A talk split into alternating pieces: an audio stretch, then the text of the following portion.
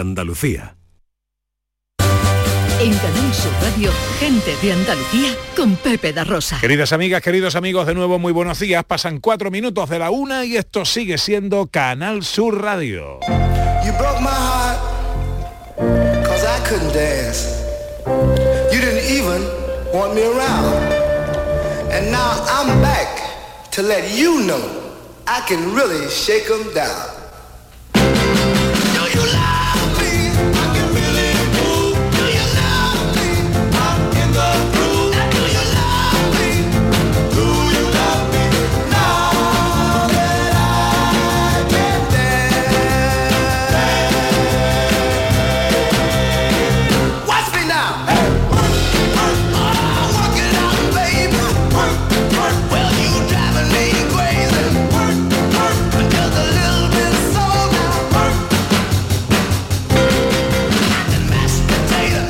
¿Qué tal? ¿Cómo están? ¿Cómo llevan esta mañana de sábado 8 de enero de 2022? Ojalá en la compañía de sus amigos de la radio lo esté pasando bien la gente de Andalucía. Hoy que hemos dedicado eh, nuestro tiempo a recordar que, bueno, estamos en el fin de semana en el que se desmontan eh, los avíos navideños y en el 670 940 200 eh, estamos recibiendo vuestras notas de voz, así como en las redes sociales. ¿Qué nos cuentan los oyentes por ahí, Ana? Bueno, nuestra querida Cristina nos ha mandado una foto de su arbolito, dice, ahí está, es que me gusta verlo, me gusta que está ahí, pero lo quitaré cuando comience la semana, la rutina. Isidora Fuentes dice, buenos días, pues yo lo quité el mismo día 6 por la tarde, cuando se fueron mis Ah. hijos a tomar viento. Ah. Hasta el año que viene. Y María Dolores Romero dice, hola familia radiofónica, nosotros mañana lo quitaremos con ilusión, con la ilusión de haberlo disfrutado con salud un año más y lo quitamos con la esperanza de volver a ponerlo de nuevo este año, acompañados de villancicos, irán a sus cajitas. Lo que a nosotros nos ilusiona y nos da esperanza es escucharos cada vez que arranca este programa, cada sábado y cada domingo.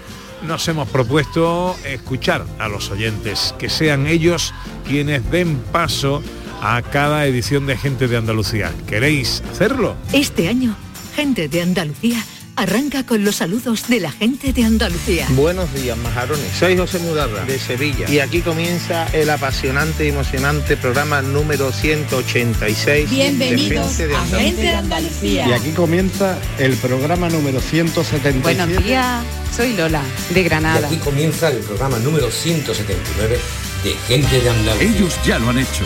Si quieres hacerlo tú también, envíanos un WhatsApp al 670-944-958 y te contestaremos con el número de programa que tendrás que presentar.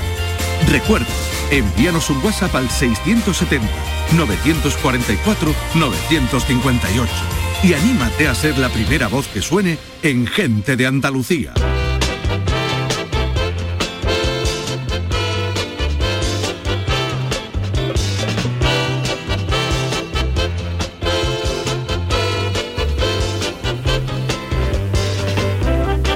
Bueno, pues es nuestra última hora de paseo. Como cada sábado nos vamos a descubrir rincones de Andalucía. Buscamos un destino. Ana Carvajal, es el momento de desvelar eh, cuál va a ser el destino que en unos minutos nos espere en Andalucía. Entra dentro también de una idea como propósito para vivir este año también, ¿no? Recorrer algunos de los 17 pueblos de Andalucía que forman parte de esa lista, de esa red de los pueblos más bonitos de España. ¿Quieres que desvelemos ya el pueblo que nos Sí, vamos hoy? sí. Es una postal, es Castellar de la Frontera. Pues enseguida nos espera este uno de los pueblos más bonitos de España.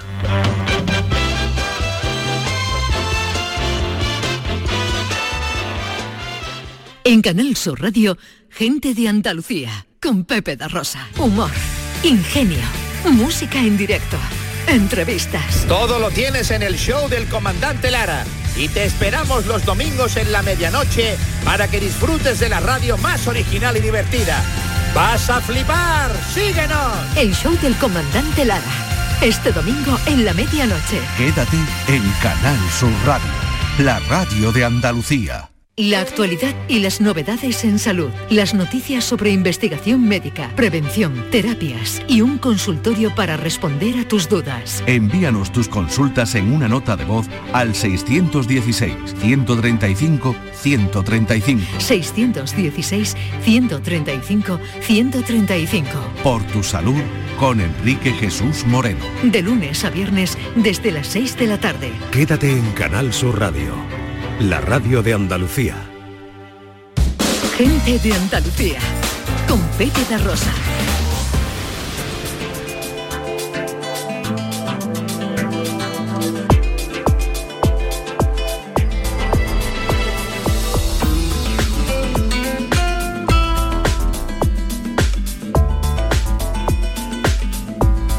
Una y nueve. Destino Andalucía. Rincones de nuestra tierra que nos gusta descubrir. Nos queremos proponer conocer los más bonitos de nuestra tierra. Y hoy nos espera Ana Carvajal. Castellar de la Frontera. En Canal Sur Radio, Gente de Andalucía. Con Pepe da Rosa. Una vereita alegre, con luz de luna o de sol, tendía como una cinta con su lado de. Arrebol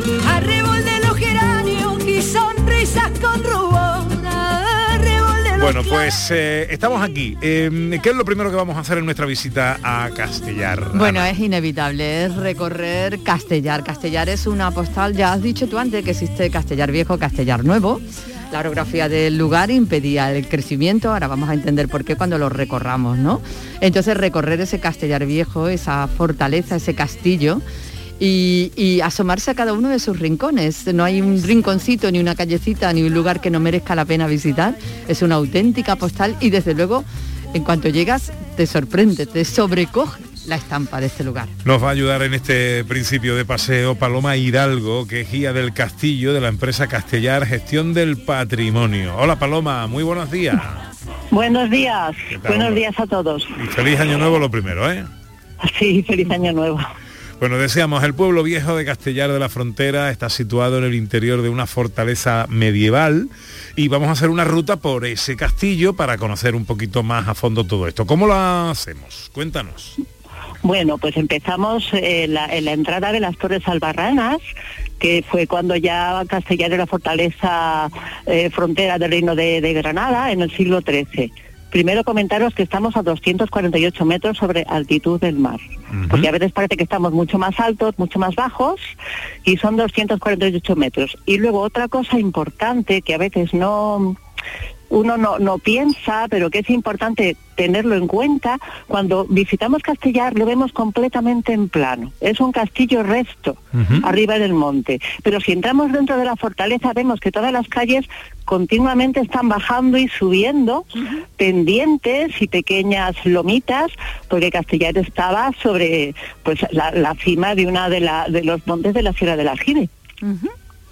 Pues vamos allá, dicho y situándonos históricamente, Paloma, vamos a entrar en Castellar, que ya digo que nada más la entrada, nada más encontrarlo de frente ya sobrecoge y ya impone. Vamos a entrar en Castellar y cómo hacemos ese recorrido. Pues mira, entramos por la primera torre albarrana. Tenemos directamente, bueno, primero observamos dónde estamos. Vemos todas las montañas de Marruecos al fondo, vemos Ceuta, Gibraltar, la línea San Roque, por la zona oeste, este, perdóname, vemos Casares, vemos Genalguacil, vemos Baucín. Tenemos la observación de dónde estamos y situarnos que estamos entre dos ríos, el Otgargante y el Guadarranque. Entramos ya por dentro de las Torres Albarranas, vemos las dobles barbacanas, que eran un, sistema defensivo importantísimo, con las saeteras, donde estaban para, para tirar la- las, eh, las flechas, los arcabuceros, y seguimos en la segunda Torre Albarrana. Esta segunda torre albarrana hay que ver que estaba la roca horadada, se hizo con el ángulo de 180 grados, o sea, para hacer ese ángulo de 180 grados, y la roca fue horadada con ese propósito. ¿Por qué? Porque si entraban los asaltantes con la lanza en la derecha y el escudo en la izquierda, no podían protegerse, porque directamente el atacante me entraba a la derecha y yo no podía proteger el flanco derecho. Si también iban a caballería, hacer ese ángulo tan cerrado, la caballería tenía que disminuir. Ah, claro, claro. Eso es importante. La entrada por esas torres albarranas es fundamental para comprender Castellar y para cómo comprender lo- cómo lo- fue ¿Cómo una fortaleza tan tan irreco- irrecon- irreconquistable. los sistemas defensivos cómo influían en la, en la construcción Claro. y en el desarrollo de las ciudades en aquella época. ¿eh? Claro, claro. Efectivamente, y luego vamos viendo diferentes puntos, como la coracha, que era un mirador que protegía la puerta principal, como luego entrando dentro de, de lo que es ya la fortaleza, ya lo que es el pueblo a nivel interno, vemos la, la buedera, que era el agujero donde echaban el, agua y el aceite hirviendo. Desde el primer mirador, que está a mano izquierda, o la azoteilla, podemos divisar todo Uy, Alguien ha llamado. la dado espera, la ha puesto en espera. Eh, Nos ha puesto en espera a Alguien ha llamado, ha, ha dicho, ha dicho quiero ir inmediatamente a Castellar. Eh, bueno, estamos hablando con Paloma Hidalgo, que es guía del castillo de la empresa Castellar Gestión del Patrimonio. Estamos en Castellar de la Frontera. Si alguno eh, que nos está escuchando tiene una tablet, un ordenador, el propio móvil a mano, eh, y entra en Castellar, mm, bueno, es que te vas a Sí. enamorar viendo las imágenes nada más y te vas a apuntar ya en la agenda cuando vas a ir. Pero por muy bonitas y muy impresionantes que sean las imágenes, de verdad que la realidad la supera completamente. La realidad la supera. He he ido ya no sé cuántas veces y, y cada vez eh, te vuelve a sorprender una y otra vez. Una preciosidad, una auténtica preciosidad. Paloma, te hemos recuperado, ¿verdad? ¿Quién era? Sí, sí, es que se ha cortado. No, no sé, la verdad que no. Eso- repente se ha cortado y yo he seguido hablando en toda mi,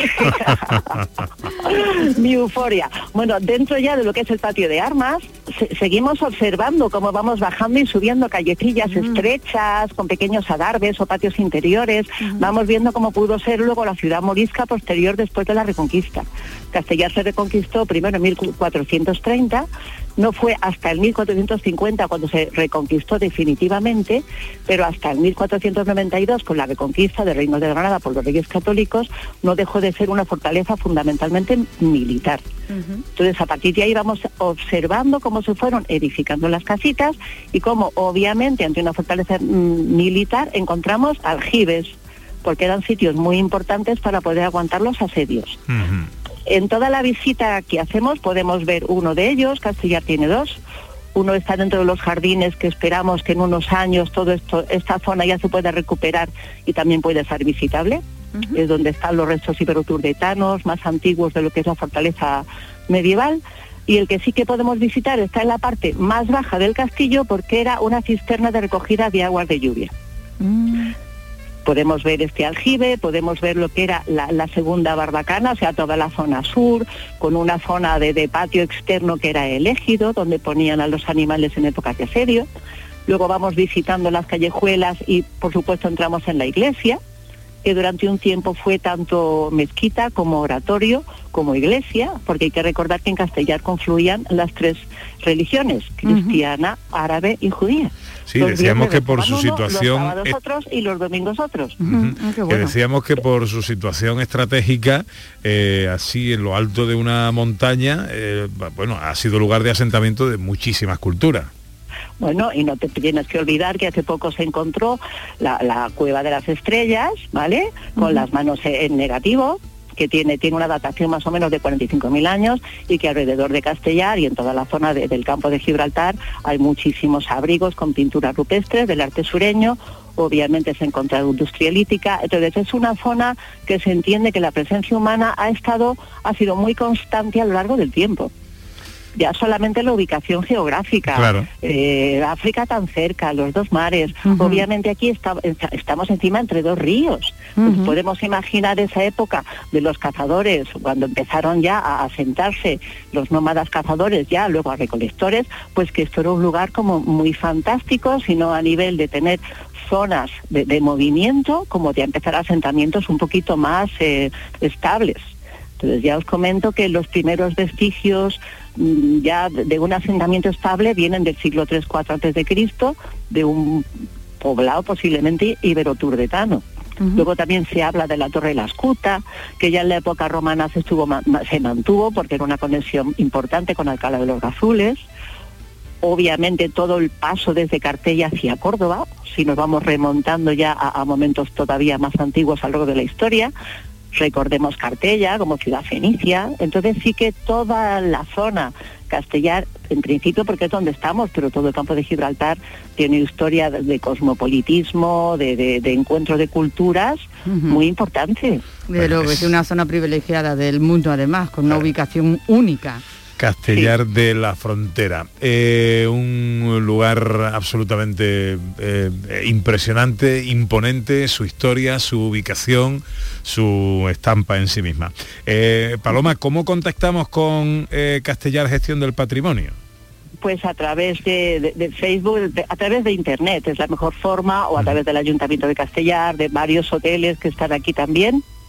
Y es la, la mejor forma de contactar con Castellar y contratar nuestros servicios. Pues eh, te agradezco mucho que nos hayas atendido esta mañana y que hayas alimentado un poquito más el amor y la pasión por conocer este lugar. Paloma, te mando un beso enorme. Os lo agradezco muchísimo, de verdad. Y bueno, aquí estamos para lo que os haga falta, que sea un año muy bueno para todos. Y bueno, hasta cuando queráis.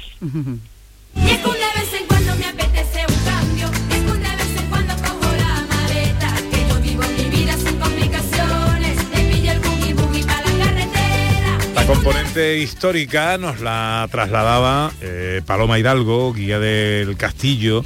Eh, recordamos este pueblo viejo se asienta sobre una fortaleza eh, defensiva, sobre un castillo que tiene muchísimas singularidades, pero no hay que olvidarse del entorno y de la naturaleza que protagonizan también la visita a Castellar de la Frontera. Y que nos ofrece infinidad de posibilidades, ya lo hemos hablado, entre dos ríos, entre dos mares, en una zona natural única, única en el mundo y que nos permite disfrutarla de muchísimas maneras. Estoy aquí con la página web eh, de Cádiz Turismo, eh, eh, experiencias, pasiones, eh, Castellar, y me están entrando muchísimas ganas de llevarme la bicicleta, de, de llevarme unas buenas botas, de caminar por allí y me Puedes que poner- navegar, es que puedes hacer un montón de cosas, Pepe, un montón de cosas. Habrá que ponerse en manos de los que saben, ¿no? Ah, claro. Por ejemplo, Pedro Melero, que es responsable de la empresa Andalucía Activities. Hola, Pedro, buenos días. Hola Pepe, ¿qué tal? Buenos días. Encantado de año. saludarte. Igualmente, amigo, ¿cómo estamos, hombre? Bien, esta vez no tenemos el viento que tuvimos la última vez en el río Guadiaro. Bueno, pues entonces mejor para nuestra comunicación. Eh, bueno. Cuéntanos, Sopero. ¿qué actividades podemos hacer eh, cuando vayamos a Castellar? Bueno, lo primero que quiero comentarte es que nos encontramos en el Parque Natural de los Alcornocales, que es el bosque mediterráneo mejor conservado de Europa. Entonces, ya con ese panorama, pues imagínate, tenemos desde el parque se están creando nuevos senderos, senderismo, tenemos el centro BTT de los Alcornocales, tenemos el pantano de Castellar para hacer rutas en kayak, Opa del Sur, bueno, la verdad que tenemos un abanico importante de actividades. Mm, eh, actividades que bueno si nos quedamos cerca del castillo que estamos hablando podemos hacer todas esas cosas pero que podemos extender a toda la zona porque hemos- estamos también muy cerquita del mar con lo cual también nos permite actividades marítimas nos permite eh, qué más qué más para el que sea muy amante de la Bueno, aventura por ejemplo Pedro ¿qué, qué le, qué le aconsejas? Estamos en el campo de Gibraltar, entonces Eso. el campo de Gibraltar, el que, el que llega y, y lo conoce se enamora de él.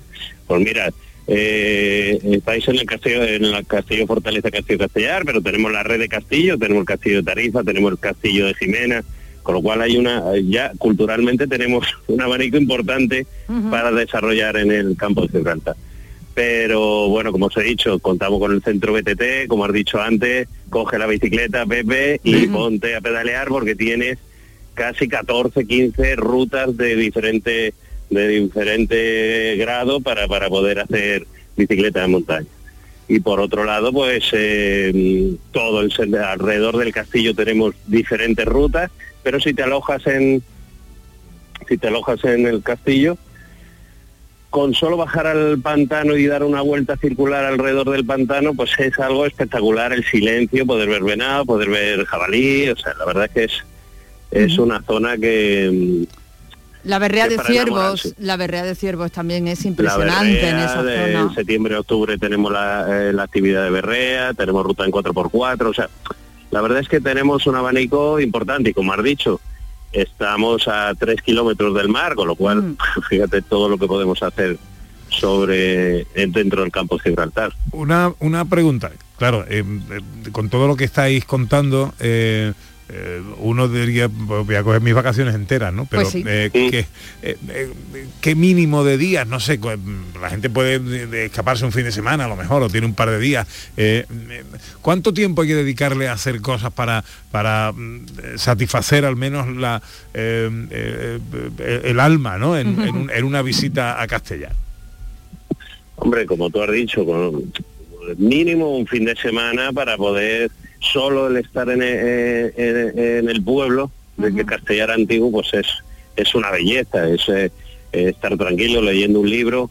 eh, solo con eso ya has cumplido el fin de semana.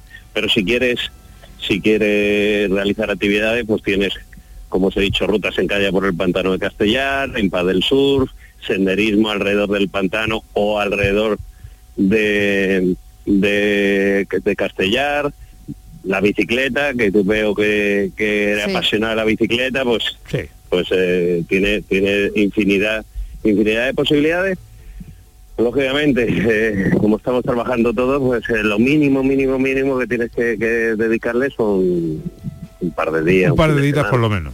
Bien, por lo menos. Bien. Eh, Luego tienes Castellar Nuevo, aunque no estamos hablando de él, que gastronómicamente es espectacular, con lo cual eh, mm, eh, una escapadita abajo, comes y otra vez a- arriba a disfrutar de la tarde, ¿no? O sea, tienes multitud de, de- de posibilidades. Bueno, y todas las podemos eh, satisfacer con Andalucía Activities. ¿Cómo contactamos con vosotros?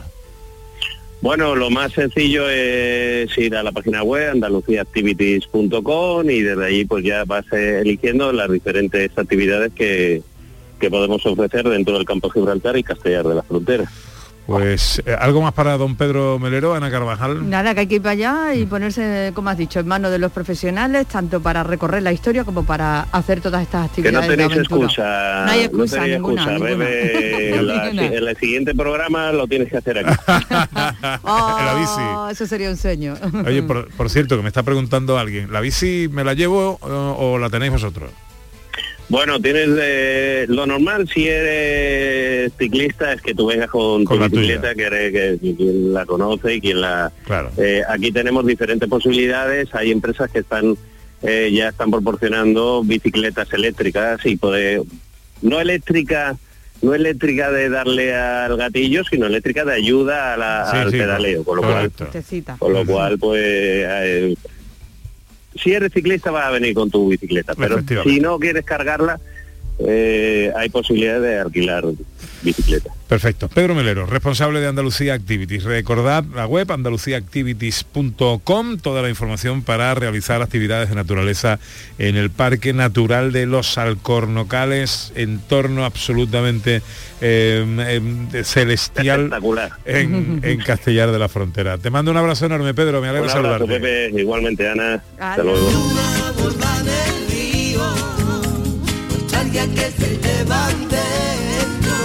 Bueno, y eh, si ya os ha parecido el pueblo, la historia del pueblo, los dos entornos, el pueblo nuevo, eh, nuevo y el pueblo viejo, eh, la fortaleza medieval en el que se asienta la ciudad. Si os ha parecido extraordinario el contacto con la naturaleza, las mil actividades que podemos hacer de una u otra índole, ya. Lo que nos propone Ana para dormir ya es para morirse ya. Hombre, es que estamos en la fortaleza medieval, estamos en el castillo, donde vamos a dormir? En el mismísimo castillo. Vamos a tener la experiencia de dormir como princesas o como reyes o como reinas. Y es espectacular dormir en ese lugar, en el Hotel Castillo de Castellar. Pues nos atiende su director, David Vaca. Muy buenos días, feliz año nuevo. Hola. Hola, muy buenos días. Igualmente. Eh, encantado de saludarte, hombre. Bueno, cuéntanos primero cómo es dormir en un castillo. A ver, pues el dormir en un castillo pues eh, eh, es fantástico. Las cosas como son. Pa- Para, nosotros eh, es un privilegio el poder trabajar en, en un sitio así, ¿vale? Eh, un auténtico castillo medieval del siglo XIII y el cual pues es el sitio idóneo para unas chapadas en pareja o, o bien también con, con la familia al completo, con los niños y demás. Puesto que nosotros, nuestra empresa, Tugasa, eh, cuenta con lo que es el Hotel Castillo de Castellar, eh, además de casitas rurales también que están distribuidas por el interior del, del recinto amurallado del castillo. La verdad es que lo que dice David es verdad, porque si vas con los niños es impresionante eh, cómo, cómo a ellos les llama la atención, porque es que es un castillo, castillo tal cual, ¿no? Y saber que van a Sí. dormir dentro. Pero como escapada romántica es impagable también, ¿eh? porque además asomarte a cada uno de los rincones de las habitaciones o de los espacios comunes del, del castillo, del hotel, es una cosa mm, que pone los vellos de punta, de belleza. No hay una habitación igual que otra, ¿verdad, David? Porque adaptadas Es- al castillo real, claro. Eh, eso es, sí, eh, es todo un privilegio. Eh, las habitaciones, como bien has dicho Ana, son todas distintas. Todas ellas cuentan con magníficas vistas a lo que es el parque natural. Eh, después también eh, contamos también con, con servicios de, restauración eh, en nuestro restaurante El Alquive, con el cual también pues cuenta con, una carta de temporada según en la época del año en la que nos encontremos.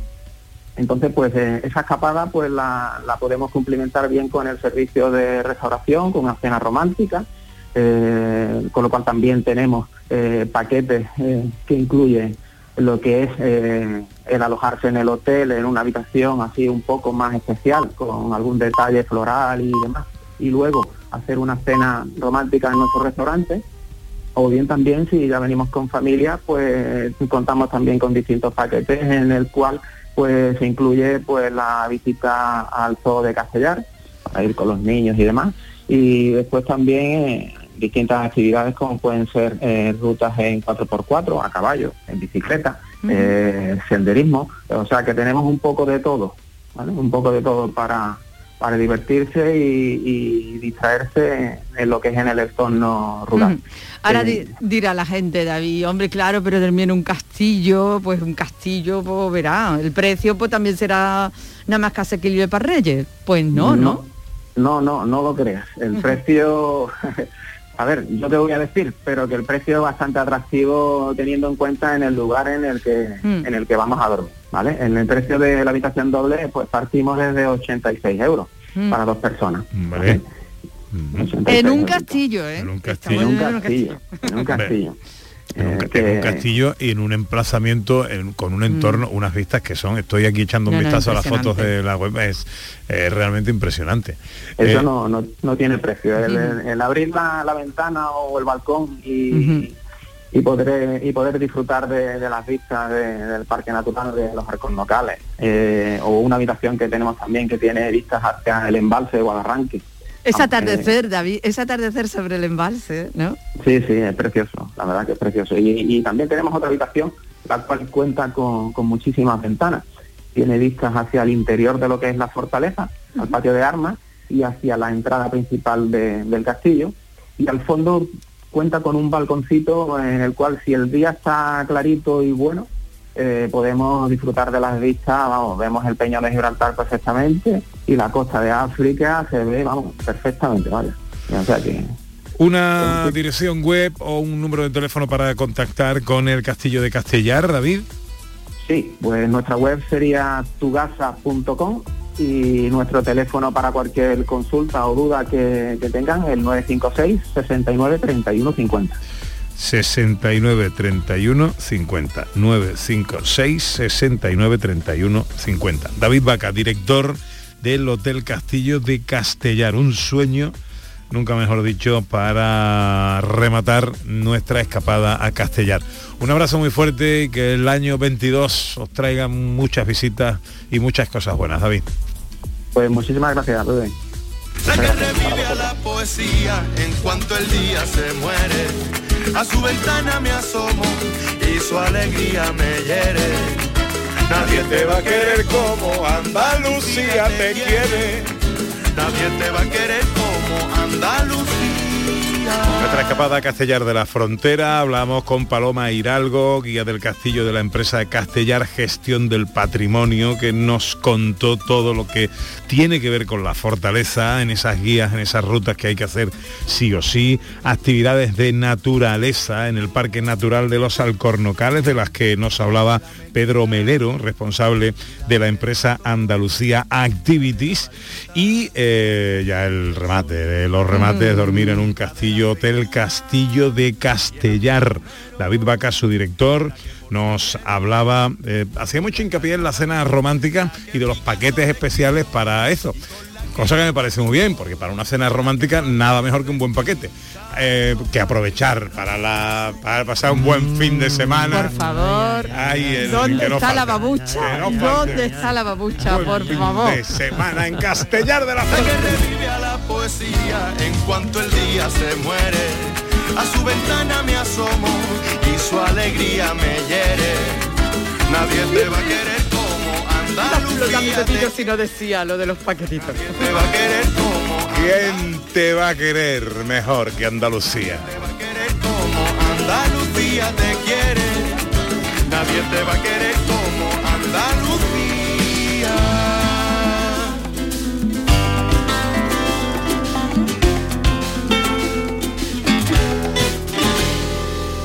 Enseguida Beatriz García y la accesibilidad. En Canal Sur Radio, gente de Andalucía, con Pepe da Rosa. Noticias fin de semana. El repaso a la actualidad del día con la última hora. Las noticias locales, el deporte. Noticias fin de semana. Sábados y domingos a las 2 de la tarde con Margarita Huerta. Quédate en Canal Sur Radio, la radio de Andalucía. En Canal Sur Radio, gente de Andalucía con Pepe da Rosa.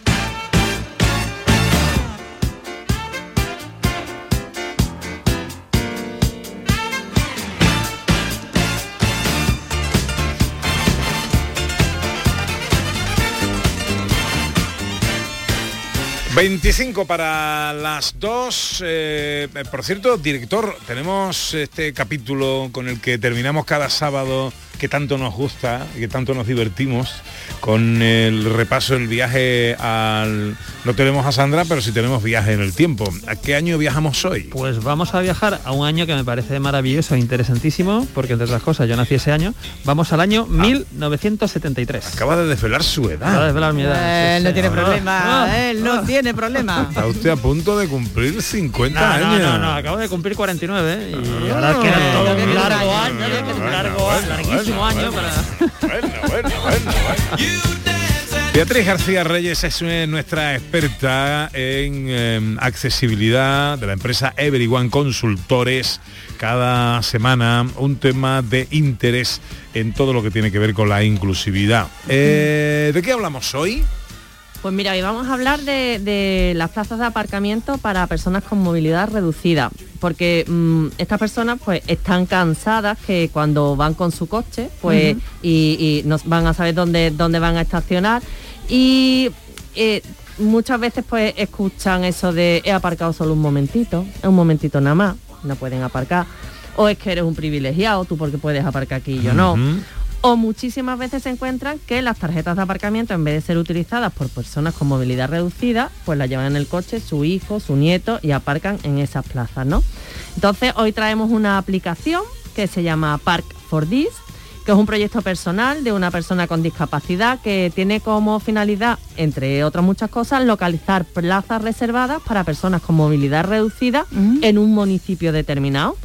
Eh, tenemos Ah. que decir que, que esta aplicación pues no se cierra ni a territorios ni a fronteras y además apuesta por el nuevo modelo de ciudad que se llama Smart Human Cities que, esto lo que hace es que la importancia recae sobre, sobre el usuario, es decir, sobre la persona y no sobre la ciudad.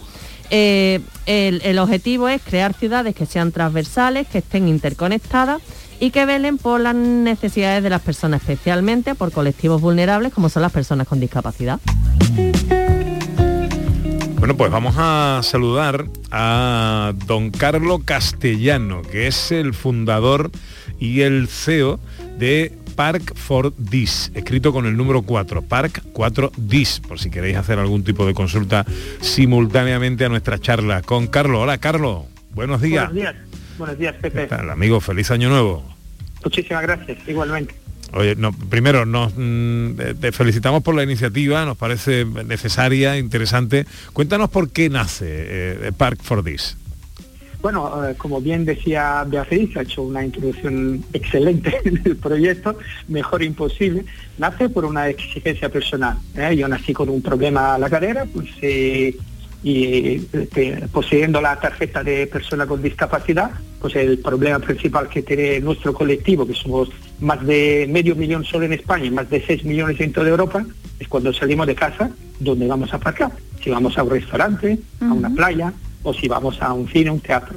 Eso realmente, esta falta de información nos provoca una falta de autonomía y, e incluso veréis que podemos incurrir en infracciones para eso.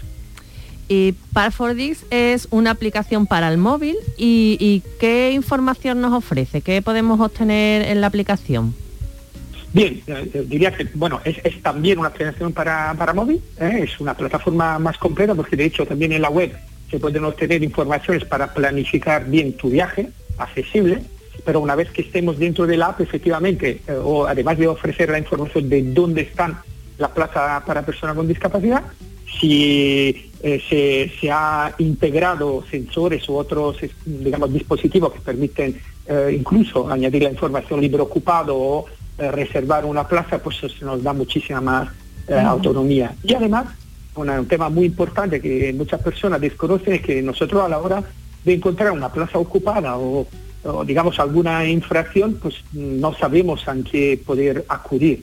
Entonces desde la app sencillamente apreta- apretando un botón podemos llegar a la policía local o incluso Ah. escribir un texto, capturar una foto enviar una alerta a la policía local para que pueda, eh, eh, digamos, eh, asistir de forma geoposicionada, saben perfectamente de dónde viene, desplazarse y, y actuar de forma correspondiente. Porque Carlos, ¿quién, ¿quién puede, en España, quién puede estacionar en estas plazas de aparcamiento para movilidad reducida? Es una buena pregunta. Digamos, la respuesta es quien tiene derecho a obtener la tarjeta europea eh, de, de persona con discapacidad. Al principio eran solo la persona con discapacidad reconocida de al menos el 33% y un baremo de movilidad ¿eh? alto. Eh, pero lo que pasa es que eh, también por la característica geopolítica de España, muchas de estas responsabilidades caen sobre la comunidad autónoma o en el caso de movilidad incluso de, de cada ayuntamiento, por lo que mm, no hay uniformidad en todo eso. Y, y bueno, ¿cómo obtenéis la, la información sobre las plazas disponibles en los diferentes municipios? ¿Cómo obtenéis esa información para subirla a la aplicación? Bien, eh, sí, eh, de hecho, bueno, aprovecho para decir que ya ofrecemos información de más de 230 ciudades eh, en toda Europa, principalmente en España. Son más de 40.000 plazas que hemos mapeado con, fundamentalmente, eh, interpelando uno a uno los ayuntamientos, es una labor realmente certosino. Eh, hay datos abiertos que cada vez más se van publicando, pero mm, también y sobre todo con una ayuda de asociaciones eh, que, que han mapeado con, con la ayuda de personas con varias, con diferentes discapacidad, diferentes habilidades, que con Gymkhana en el fin de semana pues no se han realmente volcado para poder eh, mapear. De hecho, una de las funcionalidades que me he dicho dentro de la app misma es ofrecer, añadir una plaza o, o, eh, digamos, eh, proponerla. Luego nosotros la validamos y, y- y tal, pero es, es una oportunidad para todo el mundo, para todos los clientes, para que en su ciudad, en su pueblo puedan de forma proactiva eh, poder participar en este proyecto colaborativo. Es una plataforma gratuita, cuenta con plazas de aparcamiento Totalmente. reservados, como nos estás contando, por varios países de Europa, pero concretamente en Andalucía podemos encontrar información sobre estas plazas para eh, personas con movilidad Sí, sí, sí. reducida en nuestros municipios, sí, ¿verdad? Sí, hay una quincena de ayuntamientos en la cual eh, hemos obtenido información o directamente por el ayuntamiento o por datos abiertos, como he dicho, en algún caso por personas eh, voluntarias. De hecho, si entráis en eh, www.parkfordis, escrito con el 4, como ha dicho bien Pepe, punto .org, eh, está mm, toda la información e incluso podéis seleccionarlo por comunidad autónoma para ver las ciudades que ya han adherido a este proyecto. Bueno, Carlos, eh, habéis abierto la sede en Málaga últimamente, ¿verdad? Y imagino que no paráis de darle vuelta a la cabeza intentando mejorar los servicios que, ofrecéis. ¿Qué nuevos proyectos tenéis en mente?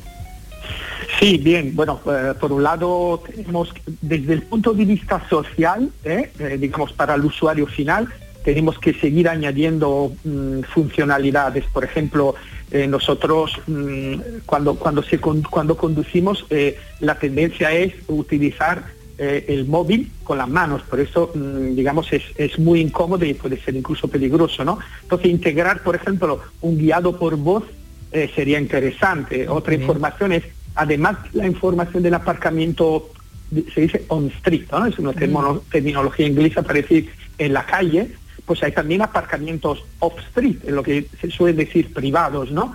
Hay algunos de ellos que tienen una característica muy interesante que está ya preparado para ser accesible. De hecho, te permite poder pagar de antemano. no- nosotros lo ofreceríamos para poder pagar a través de nuestra app y no tener que ¿no? ir a la maquinita esta que a veces no es propiamente bien ubicada, ¿no? O incluso que reconoce la matrícula y se abre automáticamente para que solo no tenemos que sacar la silla de rueda, ir allí, sacar el ticket.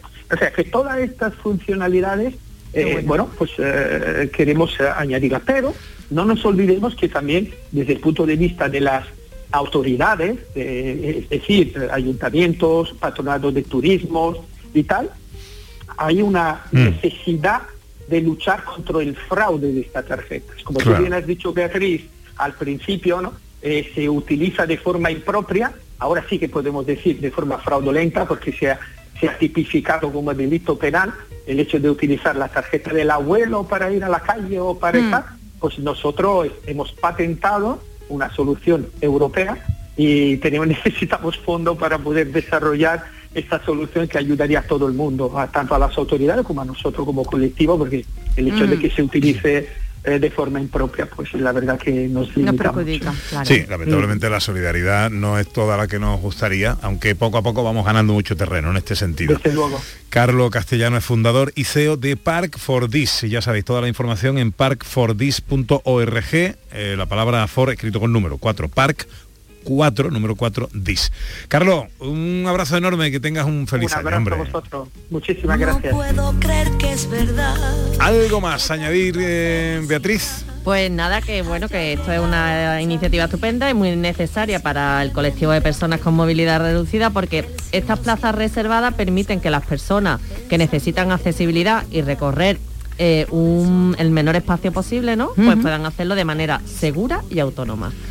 Y nada, Pues- lo colocaremos todo después por la tarde toda la- la entrevista en las redes sociales como siempre que además Carlos está muy interesado para darle difusión a su a su proyecto que necesitan financiación Ya sabéis toda la información de que tiene que ver con la accesibilidad, con la inclusividad y que contamos aquí con Beatriz García Reyes en Everyone Consultores.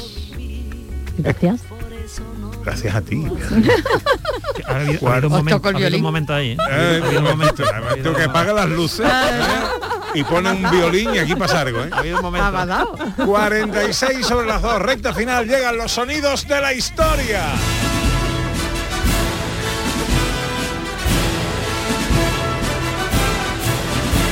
No está Sandra, pero sí su espíritu y su presencia permanente siempre eh, con José Luis Ordóñez. Un Hoy- besito, Sandrita. Besito, Sandra. ¿Cómo está Roy? ¿Cómo está Roy? ¿Está comiendo? ¿Come bien Roy o no? Come bien, no para de comer, de hecho. Bueno, eso está bien. Cuando Roy empieza a tirar para arriba, verá. Te va a enterar. Te va a enterar tú. Decía, tenía sitio en la estantería y he puesto un belén muy grande. Te va a acabar el sitio de todo. La estantería y todo. Bueno, ¿a qué año viajamos hoy? Pues viajamos al año 1973.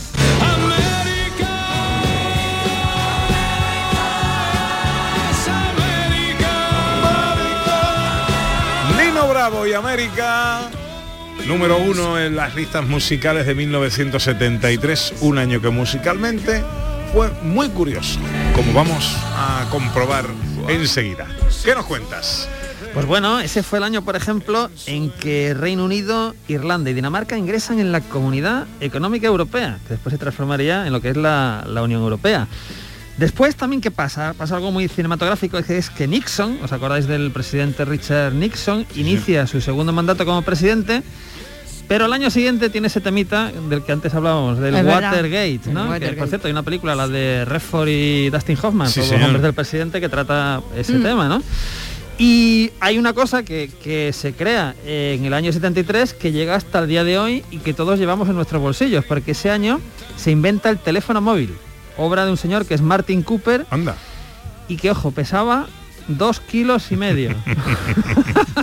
Hoy llevamos ese aparatejo en el bolsillo todos, pero ya no pesa dos kilos y medio. 1973 se inventa el teléfono móvil. Sí, sí, sí, sí, año 1973 y bueno, hasta hoy, hasta llega. También en ese año eh, son los acuerdos de paz de París que hace que se retiren de Vietnam los soldados americanos tras ocho años de guerra y también es el año, ojo, que se inauguran las Torres Gemelas.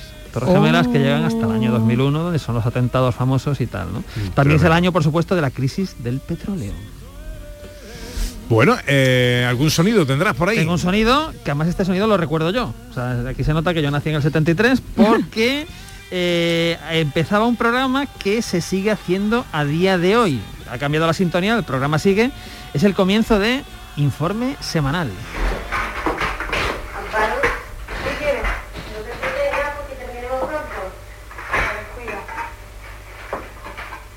Amparo, esta jovencita que pone la mesa en su casa, es Amparo Muñoz Quesada, Miss España 1973.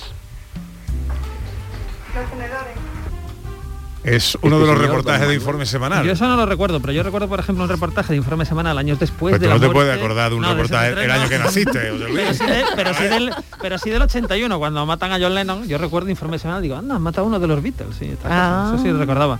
Bueno, año, estamos en, en televisión, seguimos en la televisión del 73, donde se empieza a emitir una serie que se llama Si yo fuera rico, una serie que solo dura una temporada, protagonizada por Antonio Garisa y que trataba de un padre de familia que en cada episodio se imagina cómo hubiera sido su vida según qué profesión hubiera elegido, es decir, si fuese pues, eh, torero, actor, guionista, todo en clave de comedia y podemos recordar lo que es la intro.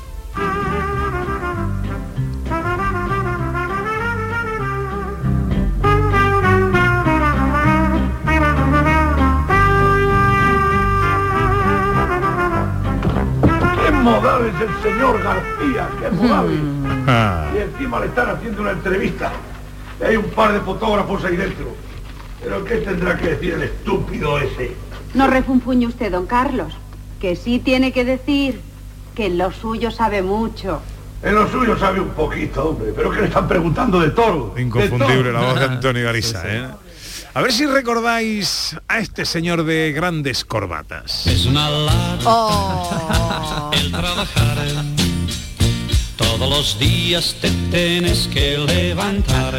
Luis Aguilé, es una lata el trabajar. De su disco La vida pasa felizmente, se alzaba a lo más alto de los éxitos musicales del 73. Él era muy alto también. Sí, señor. Y muy buen tipo. Sí que lo era, sí, muy simpático. Aparte de esto, Yo recuerdo a, a José Mayuste imitando a Luis Aguilera con sus corbatas. Sí, verdad. 13, ¿no? Kilométricas. Más sonidos del 73. Pues se- seguimos en la televisión del 73, pero en este caso pasamos de series nacionales a internacionales y con una de las más populares desde entonces, a ver si adivináis por el corte cuál es. Buenas tardes, pequeños saltamontes. Hombre. Ya son spoiler, ya no podemos seguir. He aprendido muchas cosas, maestro. Oh. Has aprendido disciplina y has adquirido habilidades nuevas. Kung Fu. Cómo me gustaba Kung Fu. Kung Fu, protagonizada por David Carradine, que narra las aventuras de un monje Shaolin que viaja al oeste de los Estados Unidos y se defendía de los peligros usando las artes marciales que le había enseñado eh, su maestro y que como hemos escuchado se refería a él como pequeños saltamontes y de nuevo yo recuerdo más que la serie a martes y 13 haciendo la parodia de Millán Salcedo en qué mano está el ¿A qué pequeño no sé en qué mano saltamonte? tengo el ¿no? saltamonte? es que vamos es, es cultura popular en fin, Que no han parodiado esta Mi madre ¿no? le llamaba el cigarrón. El cigarrón. Ay, ya está la serie del cigarrón. A ver si recordáis quién representó a España en el Festival de Eurovisión de 1973. Oh, qué mazo. Clásico.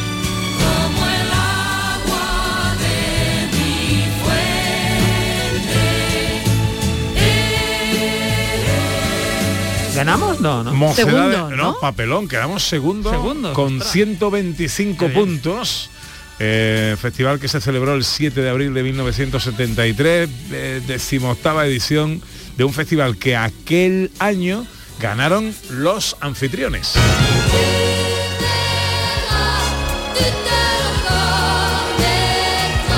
Con solo 5 puntos más que España, 129 puntos. También un temazo, ¿eh? A Marie David con este Tú te reconoceré, algo así que tú te reconocerás. A mí me encanta esta canción. Sonido más, director. Pues hay un sonido más que me encanta porque este sí lo recuerdo, lo recuerdo en blanco y negro, en color también. Y es que para los más pequeños de la casa, en el año 73 llegaba un programa que es clásico, un clásico de los clásicos. Llegaba el gran circo de los payasos de la tele con Gaby, Fofó y Miliki. Había una vez que siempre corazón. Bueno, y yo- yo- escuchábamos yo- esto y era correr por la casa. Yo, yo no recordaba esta versión, sino la, la de años después, con Fofito, con Miliquito y toda esta historia. ¿no? Qué maravilla, es Una maravilla. era una cita toda la tarde ahí. Sí, sí, sí, sí, pillado sí, con sí. la tostada Sí, sí, sí, de sí. aceite con azúcar por encima El y viendo los payasos de la el tele. humor tan maravilloso que tenían, ¿eh? Miliki, o sea, un tipo, eh, un humor blanco, pero pero ingenioso y, y Sí. maravilloso, sí, sí. Hombre, si yo te digo eh, que Demi Rusos triunfó aquel año con Mañanas de Terciopelo, Oh, sí. tú dices, cántame Mañanas de Terciopelo. Ahora se dice triqui triqui. ya te acuerdas. Esto no, no se, esto no se puede decir hoy. Oye, eh, muy rápidamente, me estoy quedando sin tiempo. El cine que nos trae en el 73. Cine nos trae uno de los pilares del séptimo arte, una obra magistral que se estrena el 25 de diciembre de 1973.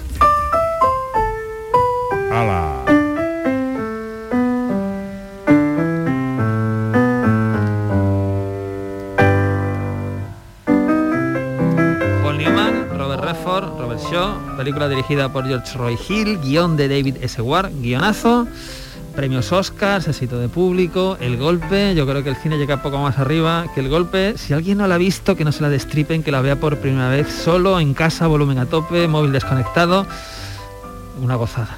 Y esta fue la canción del verano 73. María se fue buscando el sol en la playa. Ahora, lo que, lo, lo que documentarte un poquito te lleva a la sorpresa que la canción del verano 73 eh, tuvo que compartir la Fórmula Quinta con el gran Manolo Escobar. se oye este refrán. ¡Que viva España! Y siempre la recordarán. Desde el 73, ¿eh? Qué Viva barbaridad, España de qué barbaridad. Esto fue el Yo Macarena ahora- de sus tiempos, ahora ¿eh? la escucho y, y pienso que hemos ganado un mundial. Escucho esta canción y pienso que hemos ganado un mundial. Y una canción que tengo que dedicarle a mi Anita Carvajal, ¿Ah, sí? número uno de ventas Santa Bárbara 1973.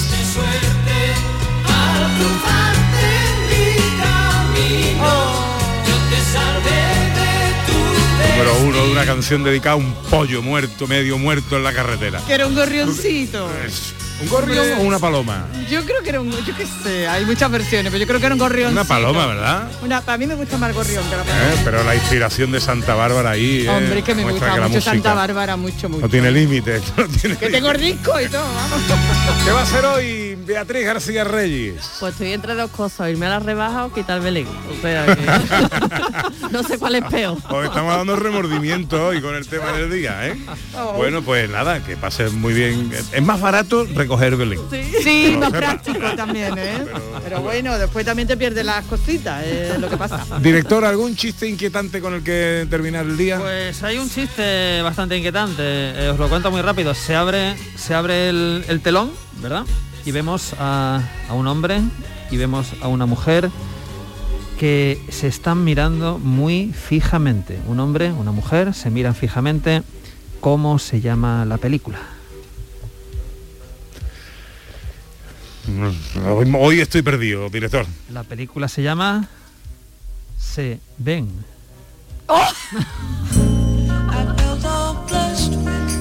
Socorro. No, no, pero- me voy corriendo, pero me voy está- corriendo. no, pero está muy bien. Es de lo mejorcito que ha traído usted últimamente, ¿eh? Ya, eso es terrorífico. ¿Qué va a hacer Ana Carvajal? Pues creo que voy a dar un paseíto al sol y, a tomar alguna cervecita con gente querida. Páselo usted bien y Gracias, descanse que se lo ha ganado. Chamorro estuvo en la producción pendiente de todo y el gran Miguel Alba en los botones. Roberta Flack y su Killing Me Softly with This Song, que es un éxito musical del 73, nos ayudan a decir hoy adiós. Se quedan con la información y el gran Paco Ramón, que ya está aquí para contaros todo lo que está pasando por ahí. Volveremos mañana. Sean todos felices, amigas, amigos. Adiós.